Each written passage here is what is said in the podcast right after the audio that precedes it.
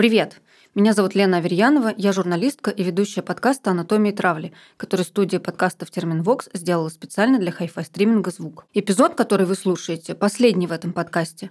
В нем не будет героев и экспертов, только я и вы. Я поделюсь своими впечатлениями о работе над анатомией травли и расскажу о том, как опыт в профессии и родительстве помог мне пересмотреть свое отношение к насилию вообще и буллингу в частности. Как и многие люди моего поколения, я выросла в совершенно обыкновенной семье, в которой вопрос насилия как феномена, как части культуры, как метода воздействия на человека никак не обсуждался. Насилие было просто частью жизни. Например, мы с моим дядей, он старше меня на 10 лет, постоянно друг друга мутузили, он портил мои вещи, выбрасывал мои журналы с балкона и постоянно отбирал у меня магнитофон. Жаловалась я на него взрослым? О, конечно, много раз. Изменило ли это хоть что-то? Совсем нет. Более того, насилие и агрессия даже оправдывались.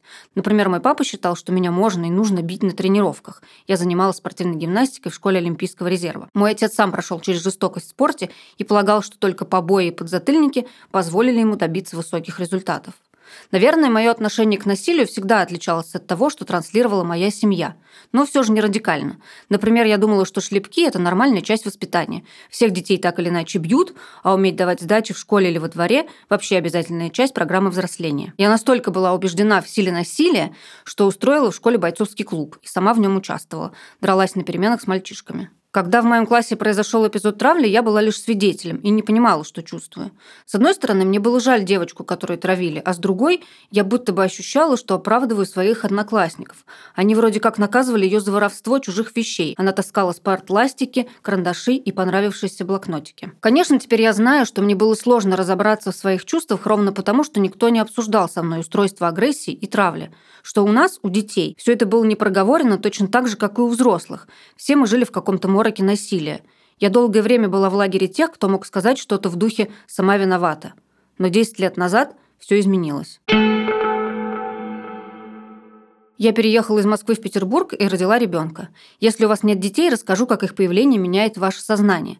Дело в том, что рождение малыша поднимает в тебе волну рефлексии на тему собственного детства. Ты мысленно начинаешь задавать вопросы себе, своим родителям и своему опыту.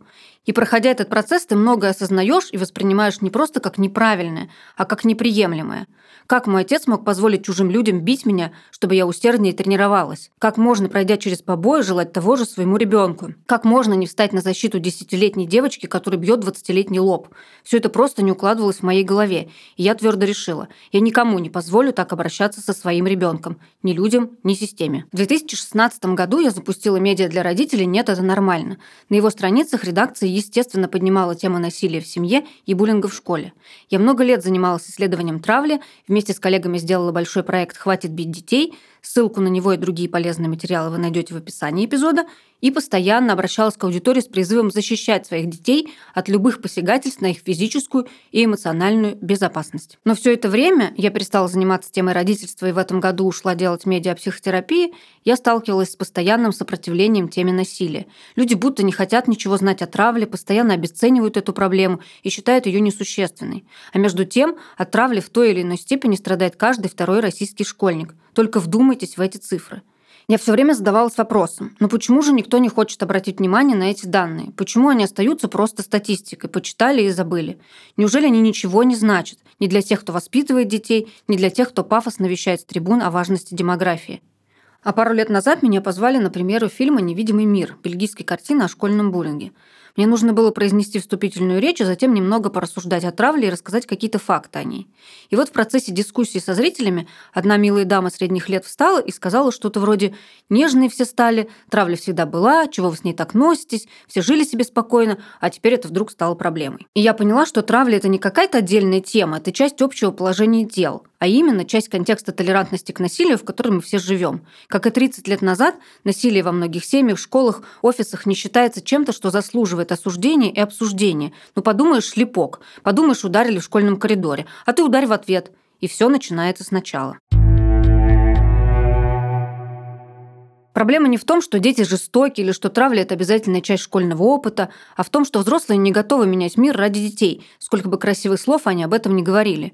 Мой папа не был готов измениться ради меня, система не готова меняться ради благополучия детей. Иначе никто всерьез не считал бы, что давать сдачи – это выход – Послушайте эпизоды с историей героя проекта Тимура с нашими экспертами Анной Кулешовой и Светланой Моториной. Они очень разные, но они все про одно и то же – Взрослые, а это не только родители и учителя, но и боссы компаний, владельцы бизнесов, должны принять волевое решение не поддаваться удобству и доступности насилия. Да, бить, унижать и травить – это очень просто. Гораздо сложнее задавать себе вопросы и получать на них не самые приятные ответы бороться с желанием поступить жестоко, искать цивилизованные решения. И проблема в том, что цивилизованные решения не работают по щелчку пальцев, как это делает насилие. Ударил и сразу увидел эффект. Борьба с травлей – это большой труд, титанические усилия над собой, бесконечное путешествие к центру своей личности. Это правда непросто. Это невидимый эмоциональный труд. И в отличие от травли, его трудно увидеть и заметить, ведь он не привлекает к себе внимания, как это делает агрессор. Но в чем я убеждена на 100%, все это того стоит. Ментально ментальная устойчивость, умение обращаться с собой, своими чувствами, искать и запрашивать поддержку – все это гораздо лучше, чем моральные травмы, страх и психологическая покалеченность. А я думаю, за прослушиванием анатомии травли вы поняли, что все это касается не только жертв. Агрессоры и наблюдатели тоже страдают, и всем нужна помощь и психологическая поддержка. Агрессор нападает не от хорошей жизни. Я не очень хотела об этом говорить, потому что эта тема пролегает в области привилегий, но все же скажу. Для того, чтобы уберечь своего ребенка от учительской и ученической травли, я отдала его в частную школу. Да, я прекрасно осознаю, что далеко не все могут себе это позволить. Честно говоря, для моей семьи это существенная часть расходов. Нам с мужем приходится себя в чем-то ограничивать, чтобы водить дочь в эту школу. Но я знаю, что это вклад в безопасность моего ребенка. Когда я смотрю на детей, которые ходят в эту школу, я понимаю, почему их родители сделали выбор в ее пользу. Среди учеников есть ребята с инвалидностью, особенностями внешности и поведения – я прекрасно понимаю, что родители не отдали их в муниципальную школу, потому что она, увы, не гарантирует им защиты их детей от буллинга. Ну, то есть это абсолютная лотерея. Может, повезет, а может и нет. И так быть не должно. Травля и насилие не должны быть рандомно выпадающими факторами. Иронично, но пытаясь защитить своих детей от буллинга, они сделали вклад в борьбу с ним. Доказано, что чем более разнообразен коллектив, в котором находится ребенок, чем больше у него возможности видеть людей, отличающихся от него самого, чем более богатый опыт он получает в этом общении, тем выше его эмоциональный интеллект, и тем меньше вероятность того, что он сочтет инаковость своего одноклассника достаточным поводом для травли. Да, мы все знаем, что травить могут начать и совершенно обычно обычного ребенка, поэтому в школах и должна быть единственно возможная оценка буллинга.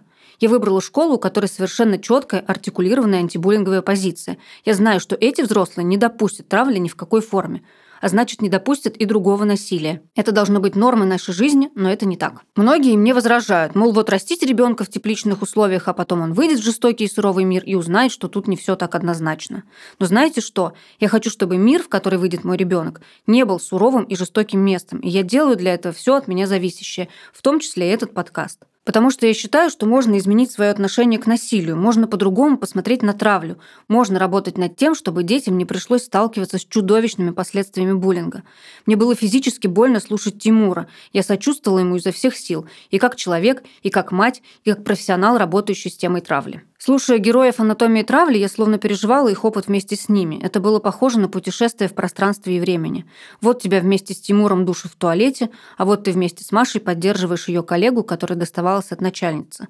Вот ты вместе с Марией Зеленовой исследуешь травлю, а вот переживаешь ее последствия вместе с Ксюшей из выпуска про библиотеку.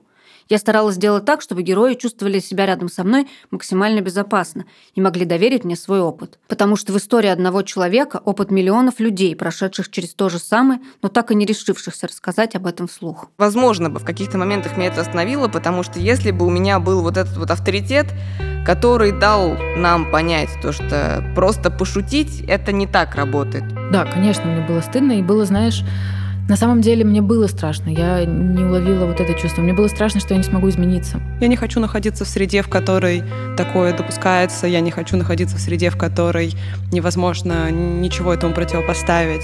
И ни в коем случае не нужно это оправдывать и думать, что ты как будто входишь в положение ты должен быть всегда в своем положении. И друзья появятся, и с тобой считаться будут, и твой голос для многих будут, будут важными. Просто не сдавайся. Я пропустила через себя несколько не самых простых рассказов. Опыт травли тяжел, разнообразен и разрушителен. Но вместе с командой студии Терминвокс мы постарались сделать так, чтобы выпуски получились максимально наполненными. И все это стало возможно благодаря хай-фай стримингу «Звук», без которого этого подкаста просто не было бы. Спасибо за то, что дали мне и моим коллегам возможность поговорить о травле настолько масштабно и полно. Мы сделали и теоретические разборы, и живые, очень личные истории. Думаю, нам удалось упаковать это в максимально гармоничную структуру. Здесь вы слышите голоса тех, кто на себе испытал последствия травли и справился с ними по-разному, и тех, кто готов делиться своими знаниями о том, как ей противостоять. Я очень надеюсь, что анатомия травли изменит взгляды некоторых людей. Даже если это будет один человек, все уже было не зря. Потому что навсегда искоренить травлю может и невозможно, но что возможно точно, это искоренить в себе снисходительное отношение к ней. Спасибо, что вы послушали этот подкаст и этот выпуск. Мне было сложно и интересно работать над анатомией травли. И я очень надеюсь, что вы нашли в наших выпусках поддержку, понимание и помощь. Слушайте подкаст «Анатомия травли» в Hi-Fi стриминге «Звук». Там вы найдете подкасты и аудиокниги и сможете познакомиться с множеством классных историй, голосов, мнений. С вами была Лена Аверьянова. Берегите себя и не закрывайте глаза на травлю.